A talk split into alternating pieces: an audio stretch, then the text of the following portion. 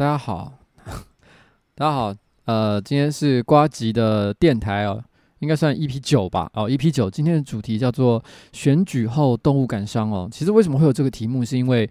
我昨天哦去上了宝岛哦广播电台的一个节目，但是预录的，所以它礼拜六才会播出。它好像名称叫做“选后疗伤之夜”还是什么之类，类似像这样的一个名称。那因为主持人呢，其实是我之前就认识的朋友，然后在选前他曾经有邀请我上这个电台接受访问，但是我说我因为我选举实在太忙了，所以我说可不可以选后再去。那所以呢，我就后来选举之后，我就主动敲他说：“哎，之前讲好了我要上你的节目，所以就赶快安排一下吧。”所以昨天就上了。上完之后，我感觉到是这样啊，就是结果后来还是讨论了好多好认真的议题哦，譬如说呃公投啊，然后冬奥证明啊，什么各式各样的问题，结果又好像变得有一点点政治哦。所以我后来就觉得，怎么说呢？我就觉得这个选后疗伤这个主题，其实我觉得其实蛮好的。然后，但是呢。我觉得关键还是在疗伤这件事情嘛，然后而不是聊太多政治方面的事，所以我就心里想，那不然我就接续哦，接续这件事情，我再跟着哦，把这个东西在这个疗伤的感觉再讲一讲。那那个我今天啊，那个我有一个我在一个朋友的 Facebook 上看到一个好好笑的一个事情哦，他说他本身是一个算是影片拍摄团队吧，然后他他就说他接到一个客户哦。来这个索取报价，然后客户是这样说的，他说：“哎，我们是一呃，这个我们想要请你拍片哦，哦，我们想要请你拍五支影片，但是呢，你可不可以哦，把这五支影片哦都剪在一片里面，我自己之后再分开，再把它哦分开来剪成五支，然后呢，你算我一支影片的价钱就好。”然后他说他听到这个提议，整个傻眼，他说第一次听到有人这样的要求，拍五支片哦，但是把它合在一起。然后呢，之后他再自己用剪接软体把这个合在一起的影片剪成五支，然后算一支的价钱。哇，这么天才的想法，怎么我们过去从来没有想到啊？这样子拍影片起来轻松省事好多了呢。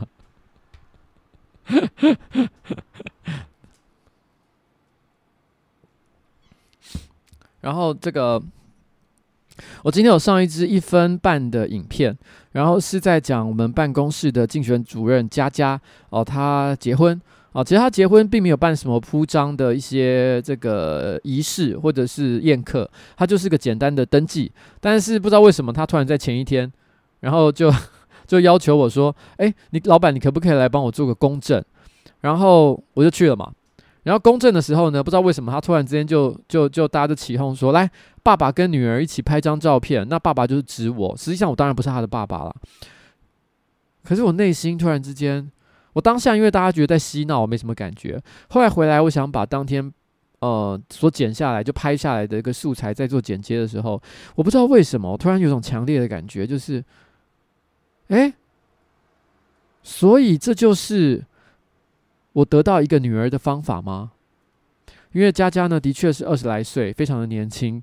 然后呢，跟我差了一段距离，很长一段时间以来，其实我就是把她当成一个普通的女孩子，就跟我过去所有共同呃合作的女生是一样的。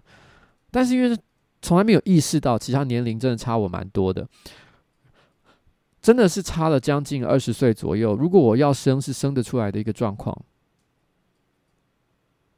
如果她真的就这样子是我的女儿，这样好像是一件蛮不错的一件事。只不过转念一想啦，我本来心里在想，这是一个很感人，然后很甜美、很温馨的一个时刻的时候，在我想这件事情的时候，可是我突然之间想到另外一个画面，就是很久以前，我不知道你们知不知道，有一个商界的名人叫黄任中，那他旁边身边总是跟着一个女儿。女儿呢，她都叫她小潘潘哦。然后呢，她都这个女儿当然不是没有任何血缘女儿，她都自自称说是这个黄任中的女儿。然后两个人以父女相称，但是大家呢总是对他们的关系做了非常多不同的揣测。那因为黄任中年纪很大了，也许真的没有什么非分的行为，但是大家的眼中看来就是还蛮奇怪的，甚至觉得有点恶心。那如果我心里这样子。就是自以为的把真的把佳佳当成女儿，会不会就像是别人看起来就像黄任中跟小潘潘之间的关系呢？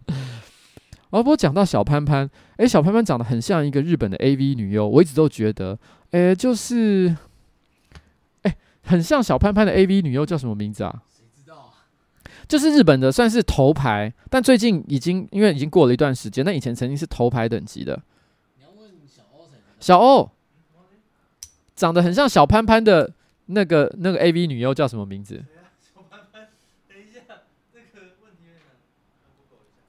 就是就是以前很有名啊，非常有名的那个。哪一个？草莓牛奶？不是，比他更有名。松岛枫？不是。比较再比中好像晚一点，还要再晚一点。我根本没在记年份，我怎么啊？吉泽明步，吉泽明步，对，我觉得小潘潘长得很像吉泽明步，有啦，有像，有像。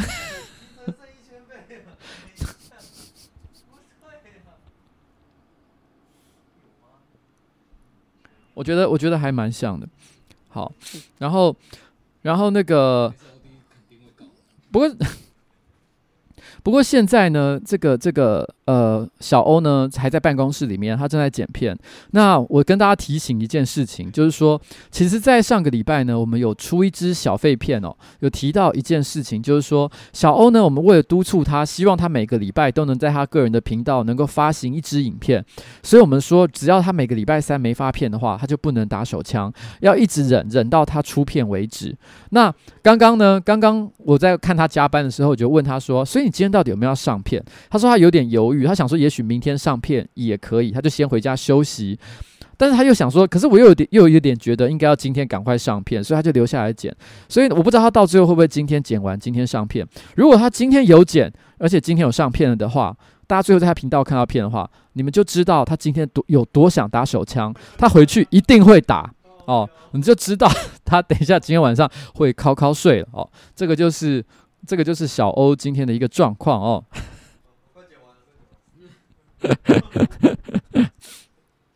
然后，然 然后这个呃，明呃，这下个礼拜呢，其实刚好是我呃，我抽到了这个上班不要看的 iLife 周记嘛，哦，然后，然后这个。说老实话，这一次 ILIVE 周记让我觉得很烦恼了，因为因为选上的关系，这个礼拜其实并不轻松。虽然已经选举结束了，可是因为我毕竟是新科议员，然后呢，我相较于其他的议员来说，其实经验是比较少一点点。那如果我的第一次质询会发生在一月，那我的第一次质询，我相信大家会用非常严格的标准去审审视我。如果其他的人哦，其他的人他们呃。呃质询是六七十分，可能就过关了。可是我如果没有九十分的话，大家一定会笑爆我。那支持我的那些观众呢，可能会觉得说：“天呐，我把票投给你，你居然只做到这个程度，你这样子对得起我吗？”所以我觉得我必须要花点心力去准备它。所以的确，这个礼拜虽然是刚选完，其实我事情其实还。蛮多的。那我本来一开始想到了一个周记的做法是，因为上一次我做周记的时候呢，用了一个偷吃布，就是用漏网镜头。那这一次我刚好有一个非常强力的漏网镜头，这个漏网镜头呢，不用哦，不用再加上其他的画面，光是这个我觉得就很强了。大家看到一定会觉得干这三小哦，非常厉害的东西。可是我讲出来我要剪这一段的时候，阿杰就讲说，你不能再这样子了哦，你要稍微有一点创意，有一点诚意哦，做一个全新的企划才是对的。被他这样一讲，我觉得有点难过的无地自容，好像我真的做了什么不应该的事。然后我就跟阿杰说：“好，我会想一个全新的企划。”后来第二天呢，我就想了一个全新的、非常难拍的企划，相当于这个、这个、这个汤马士二十四小时的那种企划。我心想说，大家应该会觉得，嗯，这样我 OK 了吧？然后结果没想到阿杰听了又说：“嗯。”我觉得 Life 周记本来是我们希望大家可以就是轻松，然后拍一些有趣的片子就好。那你把它规模弄这么大，这样以后会越来越难做。所以你真的要做这么大吗？那我心里想干，那你到底你到底要我怎样？好麻烦啊！然后，可是因为现在呢，不知不觉现在已经礼拜四了哦，我一路忙到礼拜四。那我拍了吗？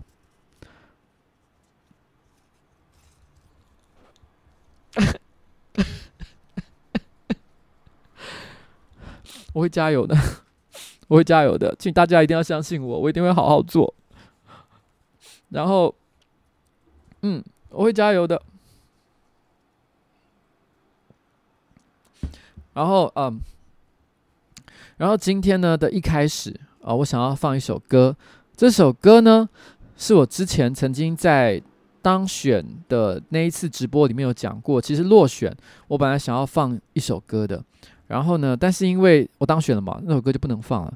不过既然现在哦，我觉得有这个机会，我就稍微的把这个当时我本来想要在落选的时候放的歌放出来给大家听听看。这首歌呢，它背后有，它其实是这个嗯。今年金曲奖得主哦，无望合作社的一首歌。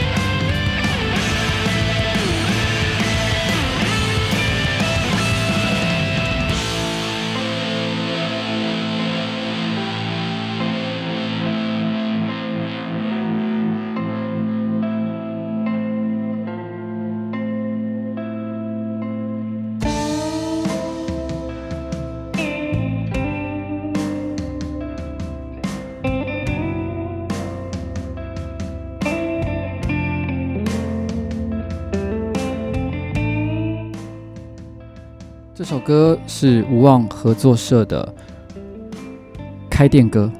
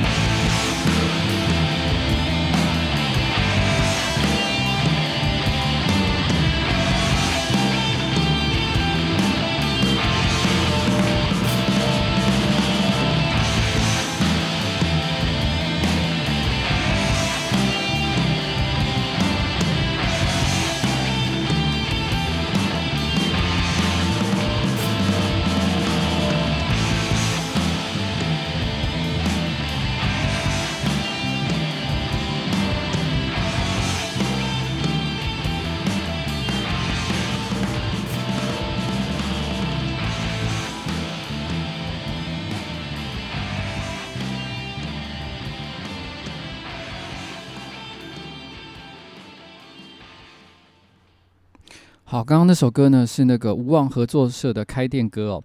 那刚刚有人说我是不是在偷看歌名？对，答对了。但是其实我并不是不知道这首歌的歌名，只是单纯的你知道，有时候人在手忙脚乱的时候，加上我年纪又有一点大了，有时候会出现短期记忆丧失的一个状况，所以请 请你们小小的原谅我一下好吗？哦，然后刚刚有人问一个问题哦，就说，哎，如果接下来我想要对这个瓜吉哦，这个邱威杰邱议员做陈情的话，要去哪里？那我其实之前有讲过，我的这个证件之一呢是。选民服务要透明化，所以我们目标呢是在未来的一个月之内，尽可能的，就是让一个简单的一个选民服务的这个这个请求系统可以上到这个网网络上。那呃，除此之外，其实你也可以打电话到我们的服务处。那我们的服务处，哎，惨了，我不会背电话。不过很多地方其实像我们官网什么之类的，应该可能找得到。但是，因为我坦白讲一件事，因为毕竟我们其实是在选前。哦，我们很难预期，就是说我们一定选得上或选不上，所以其实那个时候呢，我们针对这个选民服务的这个人员建制，其实并不是非常的完整，因为我们竞选团队呢，其实是一个正职、一个工读生加上三个兼职的大学生，所以这个这个团队做起来的话，要做选民服务，其实相对来讲人力是不太够的，所以我们现在正在招兵买马当中。那其实我最近在忙的事情之一呢，也就是在面试新人，那当然就是对政治对。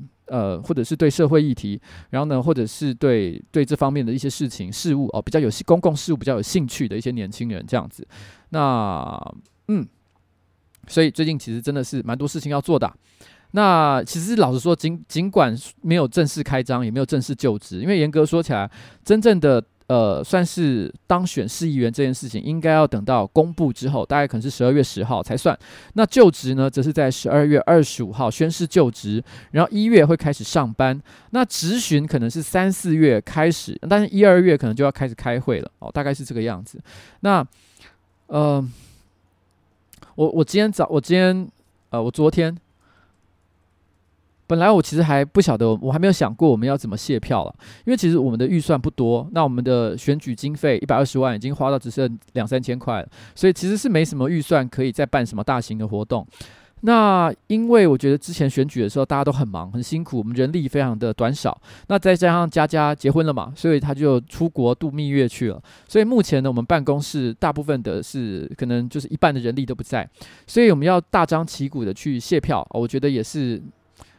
比较困难，但是我本来呢是想说，也许下个礼拜再做这件事情，可是我内心总觉得有点不安，所以我好像觉得我有件事情没有做的感觉，所以我昨天早上一大早就起来，然后在八点多的时候我就到新东市场，这是离我家最近的一个市场，也是我之前有去拜票的地方，然后我就一个人穿着便服，也没有穿那个呃选举背心，然后我就在那边散步，然后用那种很诡异的眼神。去看那个市场上的摊商，就左右的这个这个摊商的这个店家哦，然后呢，如果他们有反应，就说：“哎，啊，邱议员哦之类的当选哦。”因为他，因为我不知道他们知不知道这件事情，我也不知道他们有没有关心。虽然我来拜访过很多次，可是我真的没有把握他们一定认得我。可是没想到，我发现其实有蛮高比例的摊商，其实都立刻把我认出来，而且很多人都知道我有当选，所以立刻跟我说恭喜。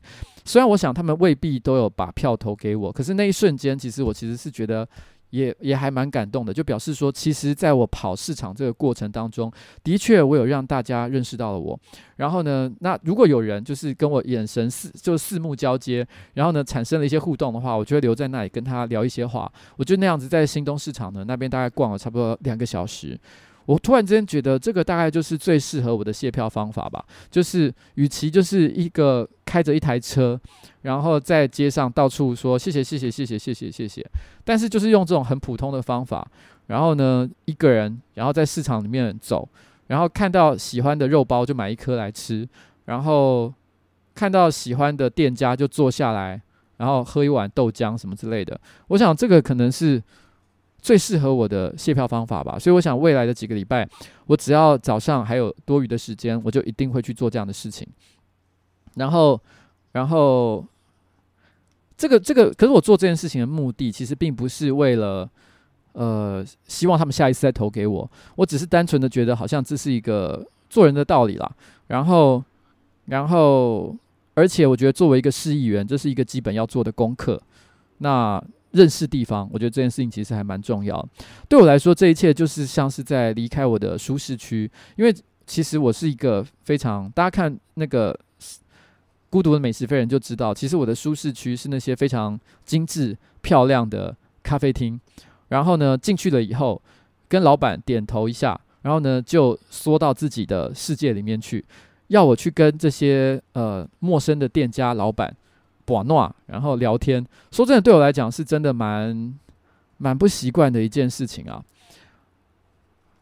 我觉得我现在的心情就有点像是在爬山了，就是，嗯、呃，总觉得好像我人生每隔几年就突然之间挑了一座从来没登过的山去爬，然后所以。因为不是你的舒适区，不是你熟悉的环境，所以你面临的都是全新的挑战。然后你走上去的那一瞬间，都会觉得非常的紧张。但是我希望最后登到山顶上的时候，那样的风景会让我觉得这一切是值得的。不过很有趣的一件事情就是，我今天呢，那个我有看到一个很有趣的东西。诶，讲两个很有趣的事情。我今天有收到一个花篮哦。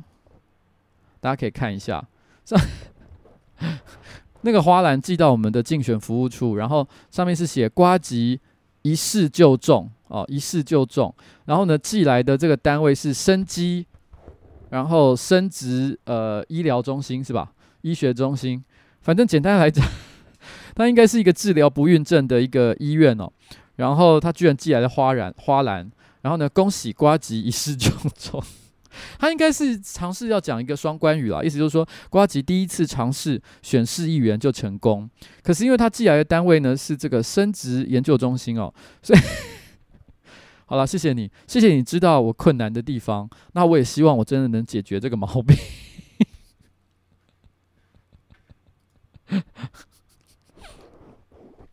然后，然后呃呃，我同时呢，我也收到另外。一份那个、那个、那个，我今天看到另外一个 Facebook 的 po 文哦，然后呢是在秦慧珠哦，他是松山信义区跟我同一个选区的第三高票当选的一个国民党市议员，那他的也是非常的老资格的一个市议员了，今年他应该是打算要角逐就是台北市议会议长的一个职务哦，然后他在上面 po 了一篇文章，他说。诶，我来看一下，我具体的，我把他那一段念出来好了，我看我能不能找到这一段啊？算了，其实也不是很重要，反正大概他就是说，呃，今年呢，台北市议会出现了很多呃新的议员哦，新当选的议员，他就说这些新当选的议员有一个特征，就是颜值都非常的高，然后呢，女生她讲了一串名字哦，然后呢，男生他就跟着讲了，诶，有谁谁谁谁谁谁，然后还有邱威杰。哦，也就是在秦慧珠的这个这个审美观里面，他帮我加入了颜值很高的新科市议员的列表之上。嗯，可是我想要讲一下，你们注意一下，看他的列表哦，他的列表除了我之外，男生里面居然还有侯汉廷哦，侯汉廷。然后，如果侯汉廷算帅了的话，那我应该算很丑吧？我有点不太接，不太能够接受我算是帅哥的这个标准。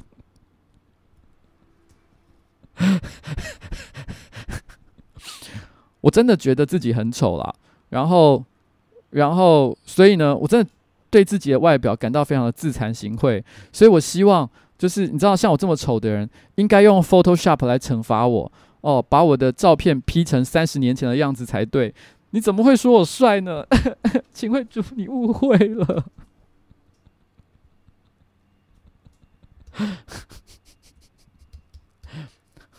好，所以我们接下来放这首歌。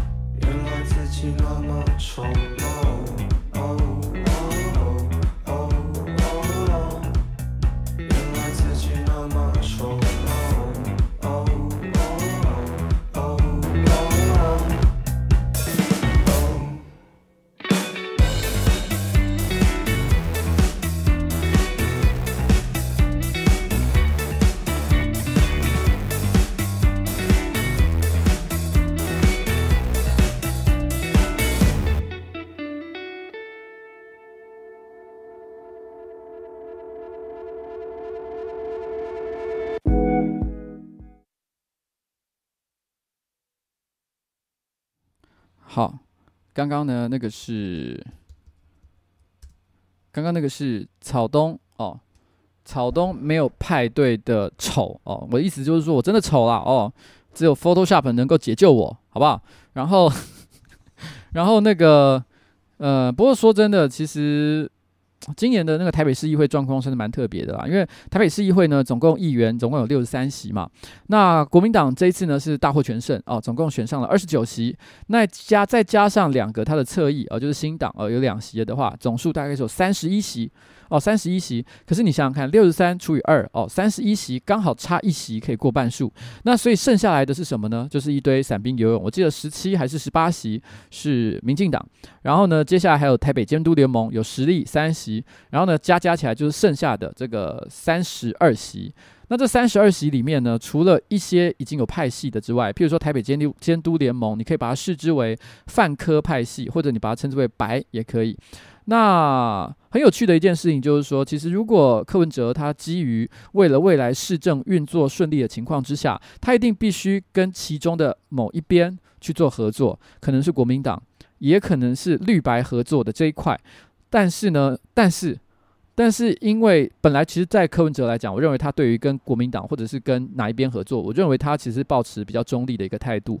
可是，因为现在国民党正好在告他嘛，所以我觉得他可能也会觉得有点尴尬，有点不舒服。所以呢，也许他会考虑做另外一件事情，就是尝试做绿白整合，也就是他可能会觉得想要把范柯跟绿加起来。可是范柯跟绿加起来还是没过半，所以一定还要拉拢一些这个这个第三方的市议员。譬如说我林瑞图、苗博雅哦，这种完全没有党籍的，大概可是这是这一次不多了，我记得好像大概总数七席，而且这七席里面很多都已经选边站了，所以呃，剩下的这个游离的票是真的不太多，所以我当然也知道一件事情，就是说当别人说你帅的时候，也不一定真的觉得你帅了。但是我觉得，只要别人对我有礼貌，我也会对任何人有礼貌。我不会因此就是说先入为主的觉得任何人不好。那只是说我在跟我自己的自己的这个竞选团队幕僚讲这些事情的时候，我就说，其实我觉得我的想法很简单了，我没有打算要靠拢任何的一个派系，反正到时候台面上一定会出现一组、两组、三组人马。那这这些人呢，我就是看谁，我真的觉得是我觉得最顺眼的一个人。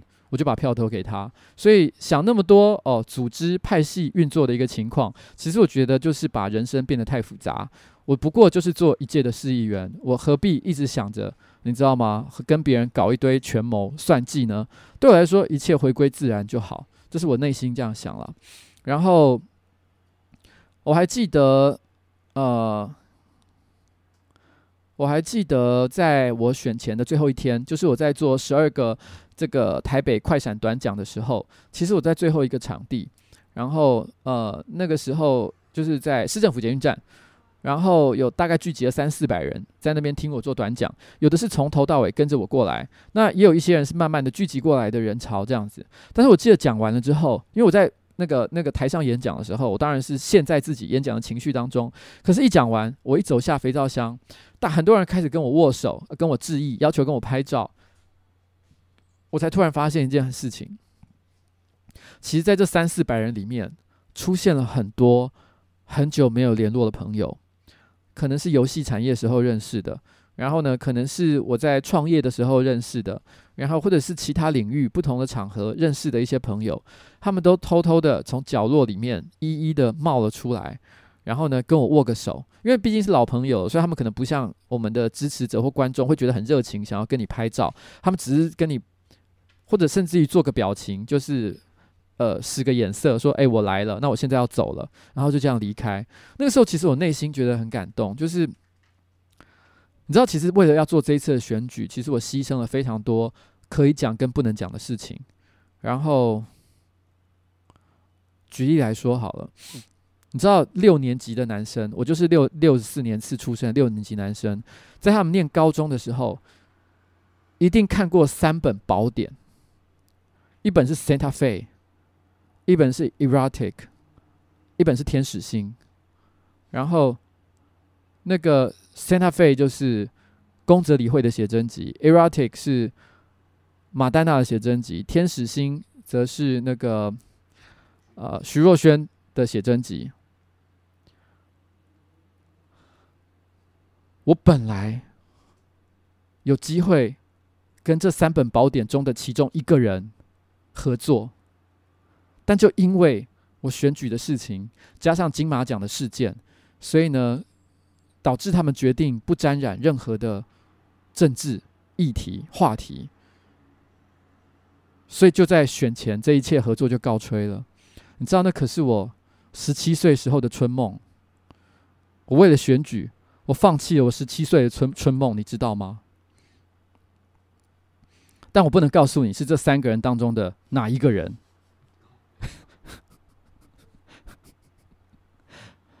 然 然后，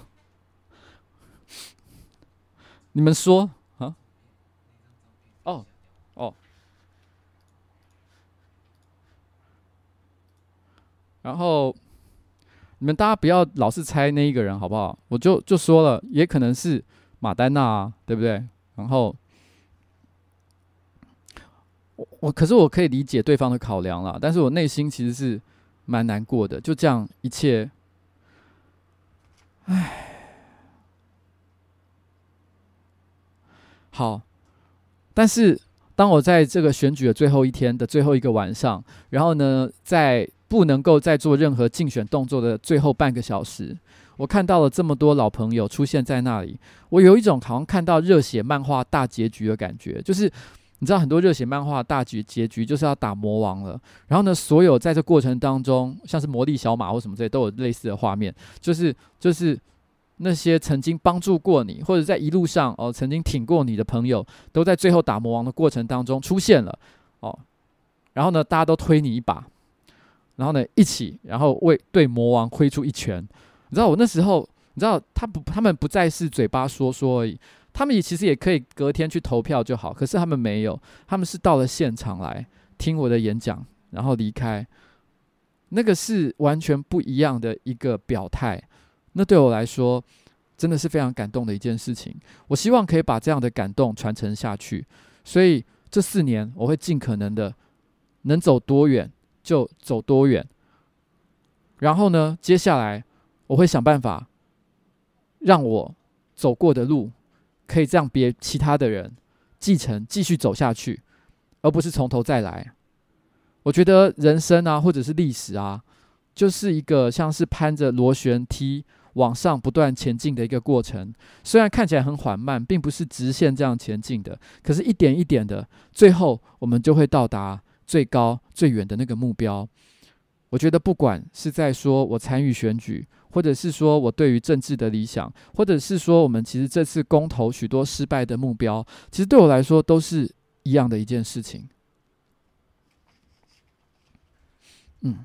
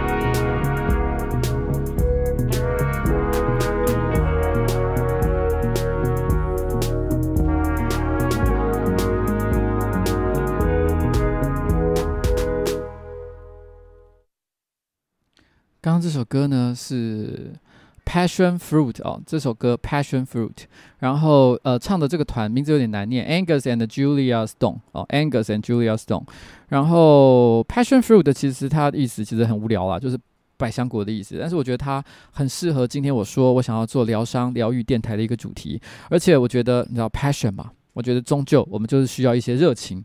哦，让我们自己不断的走下去，是不是有点硬掰的感觉？没有啦，我就是只是喜欢这首歌而已。那刚刚有人跟我说，哦，刚刚有人提到，就是说，诶，这个，那所以接下来会不会继续拍民主开箱？可不可以带摄影机进这个市议会里面？当然是，当然可以哦，可以做这件事情。有人问我说，接下来我会不会怕失言？那我不知道你们会不会为什么会问这个问题？因为你不觉得刚刚直播的现场我已经失言很多遍了吗？然后。就是我刚刚其实已经讲了很多话，我根本不应该说的，但是我还是照说了，你知道吗？所以其实我是觉得我没有在怕了哦。然后有人问说，问了一个问题，说：“诶，巧芯就有那个宣传车，然后在那边谢票，那是不是表示他很多钱？”那我先讲，其实第一个，我一台宣传车车都没有，我只有租一台宣传车一天，因为呃是为了要做一个比较特殊的活动，但是我自己是没有自有宣传车的。那巧芯呢，就他公布的竞选经费，我记得是三百万左右。其实以台北市选市议员来讲，也算是非常省的，因为台北市选市议员很多都是选到一两千万以上。那前天正知道了，就是一个政论节目，我没有看，因为是别人传那个影片给我。然后呢，里面有一个女市议员哦，她就特别讲了，就说：“哦，瓜吉真的很好诶，很轻松诶。我知道我花了一千万去选。”而且我还借了两三百万负债，怎么样怎么样的？然后，但是在这过程当中，他他们极尽的，包含现场的一些名嘴，极尽的表达对我选举方法的不屑哦，觉得不是正道，大概类似像这样的一个感觉。呃，甚至于郑弘仪还说，他就是垫一下奶头就选上了。老实说，有这么简单吗？我是觉得没有那么简单了。可是如果真的这么简单的话，那为什么你不做呢？哦，为什么？如果你知道垫奶头就可以选上的话，那你干嘛要花一千万还负债啊？这个想起来不太合逻辑吧？就好像你知道明明有高铁可以坐，但是你硬是打算用走的走去高雄，Why？你可以告诉我 Why 吗？如果你真的觉得我选的这么轻松，那不正表示你应该来跟我请教我的选举的秘诀到底在哪里？而你们却不思进取，只打算继续花一千万、两千万。哦，去选，然后每一次呢办造势场合的时候，都在那边炒米粉哦，请人家吃肉羹，钱都花在这些事情上面，怪我吗？好啦，但这是他们家的事情，这我就不说了。然后这个。那刚刚也有人在问九二共识到底是什么？九二共识是一个值得你知道吗？特别花个二十分钟来讲的话题。可是我今天不打算讲，所以请大家自己去 Google。然后呢，但是简单来说，九二共识呢，呃，基本上哦、就是认为这个世界上只有一个中国哦。但是，但是至于这个这个这个这个中国的定义是什么哦？然后怎么定义两边不同的政治实体之间的交互关系？中间经过很多的演变跟互相不承认的一个状态，所以简单来讲就是没有共识。那请大家自己去 Google，这我就不说了。谢谢大家。好，然后我刚刚有提到，就是我其实现在正在雇佣，在找新人嘛，但是我并没有对外公开这个讯息啦。然后原因是因为我们希望。是先先呃，我们要找的是对政治真的有一些一一些想法、一些经验的人，所以我们是先从身边的一些朋友开始征询起。那呃，不过其实，在我们雇佣新人的时候，我其实有先问团队一个问题，我的团队都是二十出头的年轻人。他们对政治很有想法，也不是完全没有经验，但是相较于一些在油条在在这个市议会或者是国会混了很久的老油条比起来，当然经验是少，非常非常的多。那我其实有问他们一一个问题，我就问说，接下来我们整个团队要一起面对四年的挑战，有很多事情我没做过，你也没做过，大家都没做过，你们会害怕吗？你们觉得需要找一个仕途老马来给大家比较多的经验吗？因为其实我也认识不少在国会里面工作了超过十年的仕途老马，也都是好人哦，也都是可以信赖的人。但是他们的气质，他们毕竟在政治圈打滚了十几年，你不要幻想他们还能够是非常天真无邪的状态。他们只要一进来，整个团队的气氛就会改变。我们现在的状况是一群年轻人，因为都没做过，我们都是用热血，然后呢，用我们的想象力去解决这个问题，去尝试开辟别人没有开过的路径。所以，一旦我找了一个老经验的人来，如果大家觉得有点害怕，希望有人来带领的话，我可以找老经验的人进来，这对我来讲并不困难。可是那一瞬间，我们本来这种充满活力、热情的状态，就不会再那么容易继续维持下去了。所以我就问他们说：“你们可以摸着良心讲，你们害不害怕？”然后他们就跟我说：“我们不害怕，有什么好怕的？”那我就说：“那你们都这样讲了，那我就决定。”我们不找这些识途老马，我们就只找电波队的一些朋友进到这个团队里面来。这是我现在在做的事情了。哦，然后有人跟我说不要，说需要。其实我是，你知道吗？其实。包含从上班不要看开始到现在，还有在我过去的经验里面，其实我一直都很认为，经验常常是一个被大家过分高估的一个属性。上班不要看的所有成员，也几乎都是外行人，毫无经验。但是我们做到了很多老鸟做不到的事情。其实，在差不多一六年的时候，有很多演艺圈的人，譬如说大闷锅。哦，时期里面的一些可能可能制作人、剪接师、哦，摄影专业的一些人，他们都有跳出来哦，做一些网络的节目。除了只除了一个就是空姐哦有成功之外，绝大多数都是失败的一塌糊涂。这老经验的人在新的时代里面，其实一点帮助都没有。这是我一直都相信的事情。我只相信态度，我不相信经验。这是我一贯的一个原则。就是这样啦。然后，不过讲到这个，我倒是可以讲一个很无聊的小小事啦。其实这是一个我从来没讲过的事，就是其实在，在呃一一二零一七年年底。然后那时候，因为上班不要看走了两位成员嘛，所以那时候想要补足一些其他的成员，包含剪接师，然后包含演出者，所以那时候我找了蔡哥。然后，可是那时候我除了找蔡哥之外，哦，还有那时候还有做一件事，就是把小欧想办法把他变成正式的员工，所以那时候我还有开直播讲这件事情嘛。然后，但除了这两个人之外，其实我本来想要找第三个人的。因为我觉得那第三个人，我认为他如果出现在上班不要看的话，会对上班不要看的整体内容造成很巨大的而且很正面的一个影响。但是呢，我后来私下去问他，就说：“哎，我我没有跟他说你要不要加入我们，但我只是暗示性的在问他的时候，我发现他已经心有所属，所以我就算了。那个人其实是胡子，就是就是在一七年底的时候，我觉得胡子正好正他的频道也正在快速的成长当中，然后。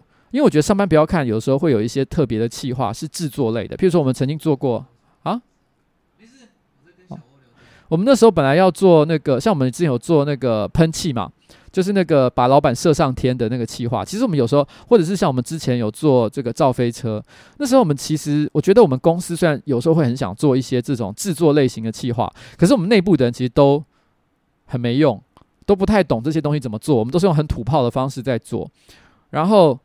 然后，然后，所以我就觉得说，如果有一个真的是 maker 型的哦，工匠型的人加入的话，那我们这类型的企划就可以立变得很多以前想过但做不出来的东西，就会立刻都可以被实践。所以我那时候心里有想过这件事情。然后我那时候就问他说：“哎，你接下来想干嘛？”哦。然后他就讲了他的计划，我看起来哇，他计划好完整哦，而且还加入了别人的这这个这个这个公司。然后我心里就想，哇，那那那算了。所以我，其实你你胡刚刚有说胡子出现是吧？对，哦，好，那我想胡你自己回想一下，二零一七年底我有没有突然之间找你问过说你接下来想干嘛？我那时候本来是想问，但后来发现呃好像不行，所以就算了。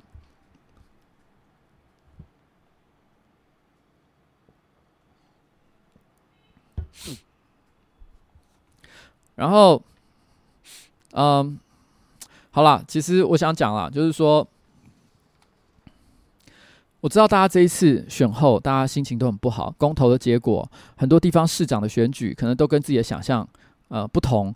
那我我说老实话，我我也不知道我也我这个这个荧光幕前的观众，你支持什么或不支持什么？所以也许你跟我想的是完全不一样的。但是我知道，可能有一些观众，可能对于譬如说举来讲，像高雄，他觉得说。哇，这个韩国瑜当选哦，他觉得他是高雄人，那他可能觉得说他很不能接受这件事情。那我想跟你说，就是说，其实，在以我的年纪啊，我经历过非常多不同的台北市市长，我经历过黄大洲，我经历过陈水扁，我经历过李登辉，我经历过郝龙斌。然后呢，每一个候选人都有人喜欢，有人讨厌。然后呢，也不是每一个我都认可。可是这么这么多年来，哦，台北市活下来了，我也活下来了。哦，最坏的情况也不过就是四年之后改选特首而已，所以大家有什么好怕的呢？哦，我觉得大家真的不要怕哦。那我觉得我今天呢，做一个，我想正好，我就趁这个机会推荐这些心灵受伤的朋友哦，然后呢去看一些这个电影哦。那因为我。可能周末就快到了，很多人都会趁着周末时间，然后呢买些东西哦，买些卤味哦，买些小吃，然后回家，然后呢开 MOD 或者是开 Netflix 来看一些影片，看一些电影。那我现在就挑了哦几部，就是在 Netflix 上面，在 MOD 上都找得到的电影哦，让你们来做一些安慰哦。第一个，我推荐大家看的是这个 Lady Bird 哦，Lady Bird。Lady Bird 呢，他是在讲一个加州的这个高中生，那他离开他的居住的地方，然后呢，然后去不同的地方念大学，那一心觉得会迎来的是一个充满自由然后快乐的生活，结果没想到呢，事实的发展却不如预期哦。那我给那些北漂青年们，这是我献给那些。北漂青年们的影片，这部影片呢，Lady Bird 在 MOD 上面找得到啊，大家可以看，大家可以看。那另外呢，我也推荐这个《疯狂亚洲富豪》哦，这部片哦，这部片其实很多这个好莱坞电影，只要一演到亚洲人，永远都是充满了各种歧视、偏见哦，刻板印象。这部片呢，我必须说，它多少还是有一点这样的东西。可是呢，它已经让人觉得，诶，第一次让人觉得他们在描写华人社会的生态的时候，你不会觉得那么的。哦，不愉快，甚至觉得还蛮有趣的哦，就是疯狂亚洲富豪。这个呢是献给那些觉得韩国瑜当选就会发大财那些人。那你可以看疯狂亚洲富豪，然后，然后，然后呢，这个这个觉得呢，台湾再过哦四年或者是六年哦之后就要选特首的那些觉得非常悲观的人呢，则可以去看大独裁者。哦，这个在 MOD 跟 Netflix 上面都找得到哦。大独裁者可以让你们看看一个独裁的人哦，到了最后他会得到一个什么样的下场哦，都是非常这三部电影都非常的不错。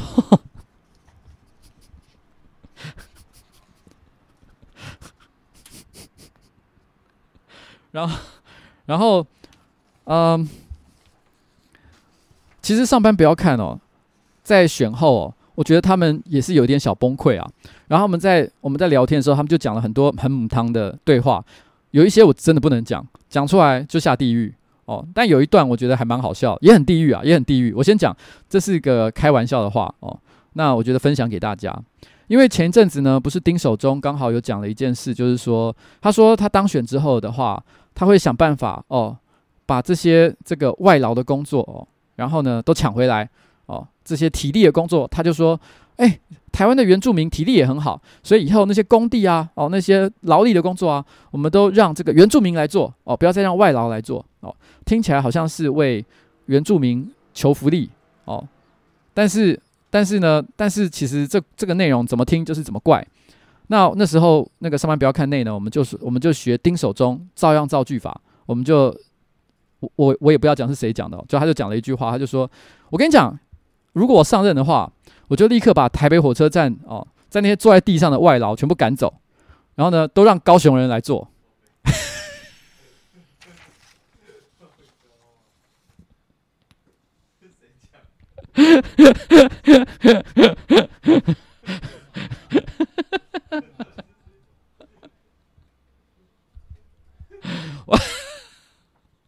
我 我简直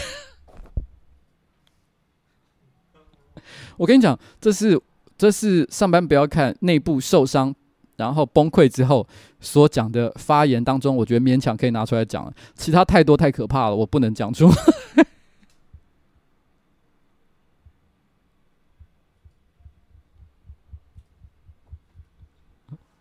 啊！我真的会笑死。好了，我要跟高雄人说个抱歉哦，就是说，其实这个是开玩笑，因为它并不是我们内心真实的想法，我们只是想模仿这个丁守中哦，照样造句一下。然后，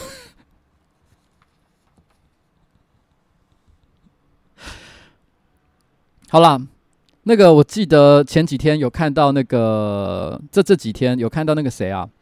呃，灭火器。呃的成员在他的 Facebook 上写说，反正他写的很长，大意就是讲说啊，我对台湾真的有一点难过，有点失望，我们还要继续战斗。可如果要是哈战斗之后没有成果的话，再没有成果，四年后还是这样烂的话哦，我要移民哦。其实这个想法在蛮多人的内心都有出现，像是志祺七七他还做了一集，就是如果你想要移民的话，有哪些地方可以去？那这种移民的念头哦，在一些台湾人的身上就油然而生。那我觉得呢，所以我这边就放一首歌，叫做《一去不回来》。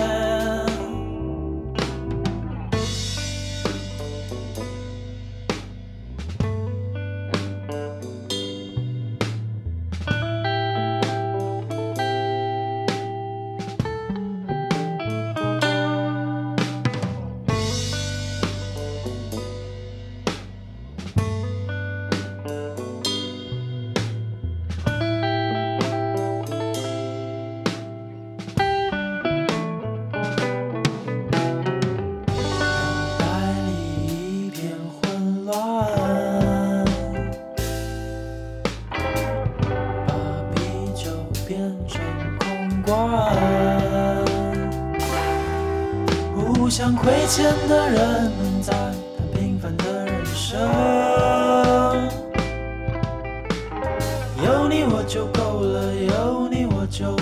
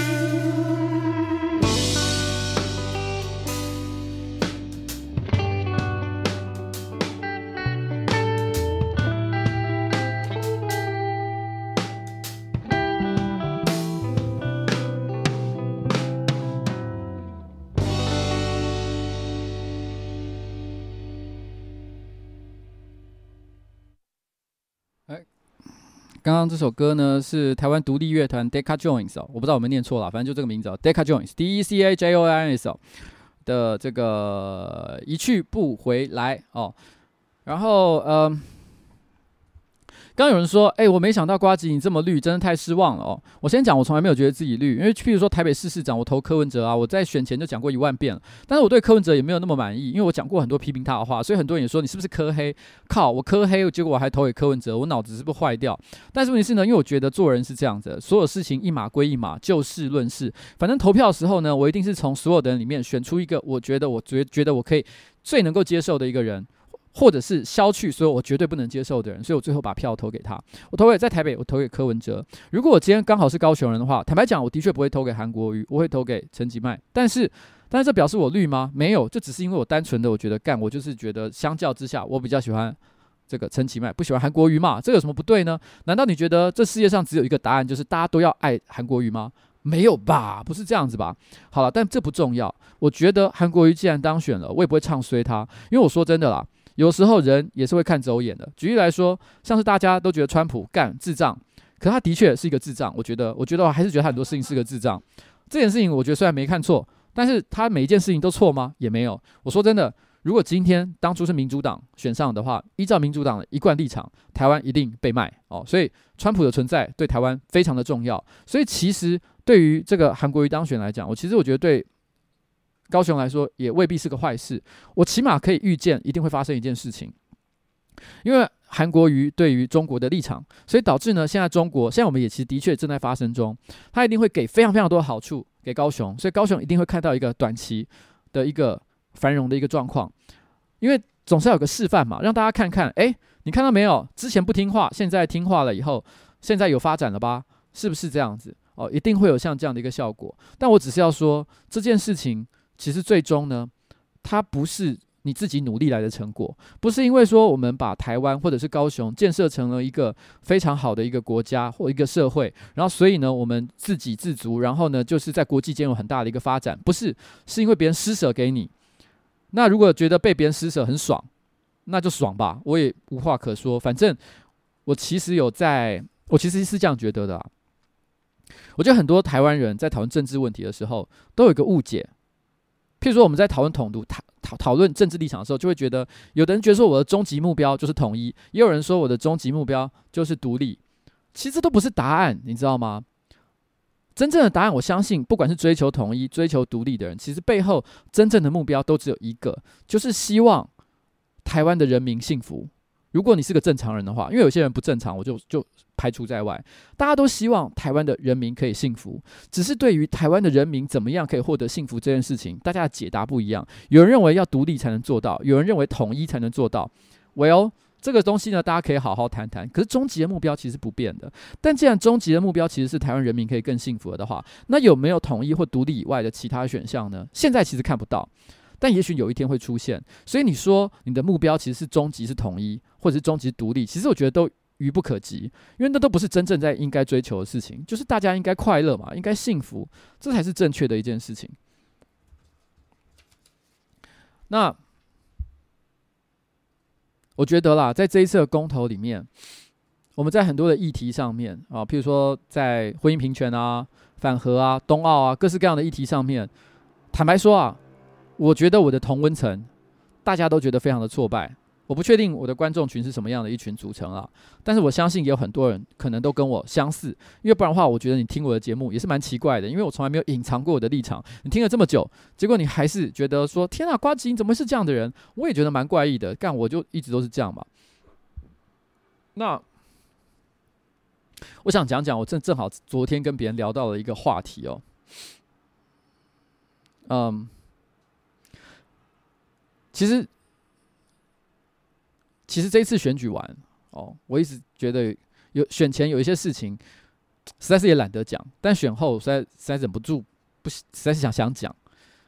其实我在我心中啊，社民党跟时代力量是非常相似的两个政党，因为你仔细去看他们所支持的社会议题哦，或者是对政治的一些见解，几乎是一样的，两边是一样的。可这两个党的。关键性差别是什么？社民党，因为他们是比较重视原则，所以你会觉得他们党的人好像很有理想，可是总是选不上，跟这个社会脱节，然后就是一群知青、觉青、文青，像这样的感觉的一群人。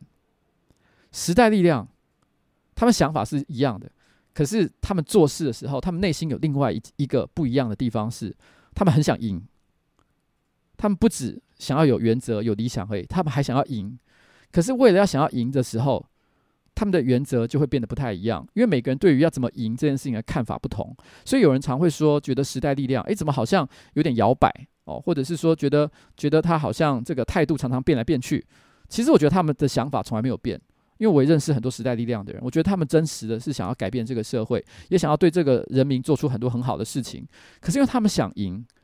所以他们为了赢，做出了一些不一样的策略。所以你有时候看不太懂他们到底在做，他们到底实际上真正想要做的是什么？可是我觉得他们背后，他们所想要做的理想，其实是跟社会、跟社民党没有那么巨大的一个差异。所以我其实我有看到时代力量的的候选人，在这个竞选的过程当中，受到了非常多的攻击。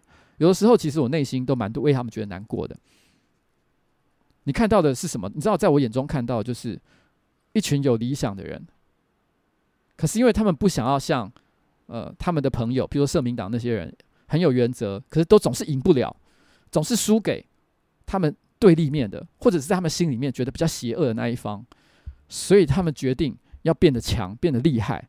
可在这过程当中，有些人找到了对的方法，有些人不一定对，就这样子而已。可是在这边挣扎，我看到就是那个挣扎的样子，有时候其实内心是觉得难过的。你知道吗？其实我觉得摸摸着良心讲，你只要看到在很多的社会议题上，其实很多人立场明明是蛮相近的，可是我们常常会往内互打。哦，不管是针对台湾未来的的是要怎么决定，哦，针对呃婚姻平权，哦，针对核能，其实很多时候相同意见立场的人，常常总是互相自我打来打去，大家都忘记了自己的终极目标到底是。为了什么？我站出来做这件事情，甚至于在想赢的过程当中，然后呢，不小心把目标搞混了。你变成你的目标不是原来的那个，而是想赢这件事情。这件事情是很不对的。我觉得，如果你今天，我说真的，我觉得不管是想要离开台湾去移民，还是怎么样，其实我认为真正应该做的事情是留下来，然后继续努力，因为其实台湾并不是真的没有救。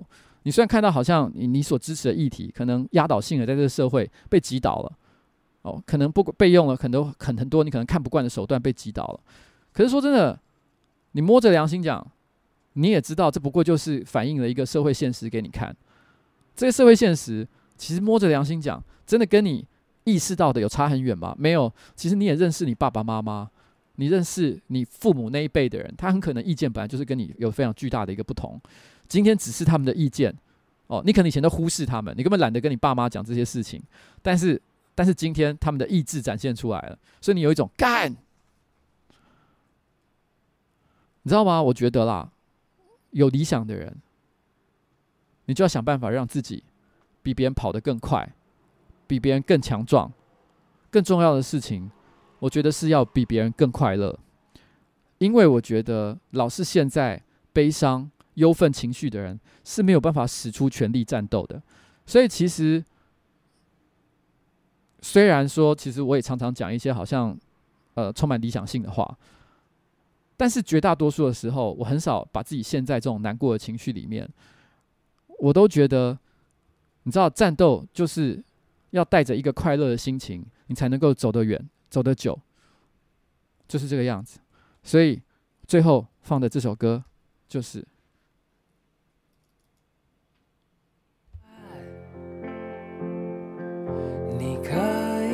走得更缓慢，背上你的吉他，头戴白色花瓣，难过的全都抛开，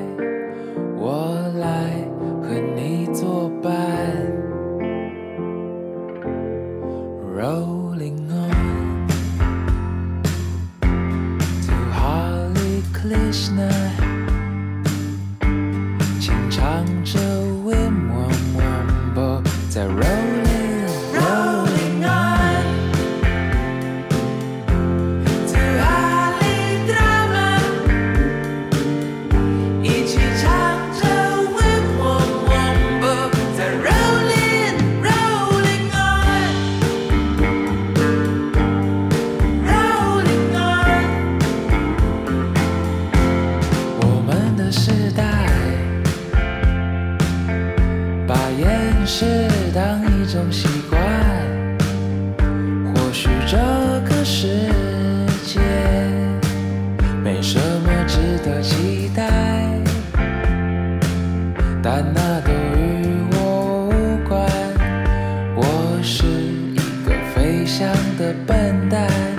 人生本来该是一场狂欢。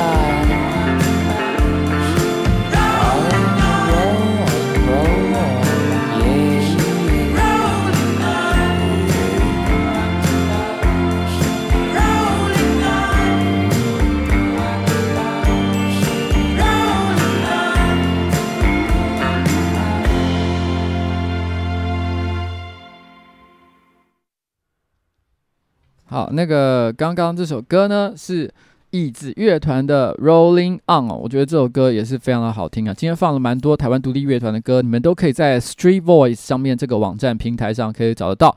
那因为我跟他们有签一个约合作，所以我的歌我就可以呃使用他们的一些歌曲，这样子非常的感谢他们。然后大家也可以多多使用这个平台哦，可以去寻找一些台湾难得一见的一些好音乐哦。然后。这些都是你平常可能在一些其他平台比较容易不容易听到，但是其实我觉得是都做的非常好的一些歌曲啦。那刚刚有人呃文君说希望我祝他比赛顺利，我发现他讲了好多次的样子，所以我也就跟你说好，文君比赛顺利哦。然后这个 OK 呃，我也欢迎就是大家不管你是来自什么样的地方哦，就是大家就是多多呃指教哦，我也接受各种批评。那嗯，就是这样啦。哎，我没有要工商啊，其实这不算是工商，只是一个礼貌，因为我使用了别人的音乐嘛。OK，好了，那今天的直播差不多到此告一个段落。那非常谢谢大家今天又陪我度过一个快乐的夜晚，耶，真开心。然后我想要讲一件事哦，呃，最后我要预告一下下周的主题，因为我希望大家帮帮我哦，这一次是需要大家帮忙的一个主题哦，主题有点特别。我前一阵子呢，听到一个女性朋友跟我讲，哦，她跟我说，她跟我说，她她在一个人妻社团里面，哦，常常在聊按摩这个话题。她跟我说，在台湾，哦，其实有一些地方会提供特殊的按摩服务。我相信男生都知道所谓的特殊按摩服务是什么，但她说的不是给男生的，是给女孩子的。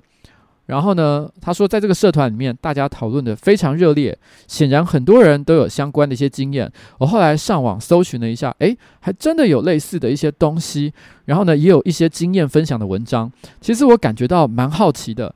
那以前呢，我们听多了男生这方面的一些体验，那我觉得这次呢，我蛮想听听看有没有我的观众哦，女性观众，其实你也有曾经尝试过这类特殊的按摩服务，然后呢，让自己获得彻底的身心放松。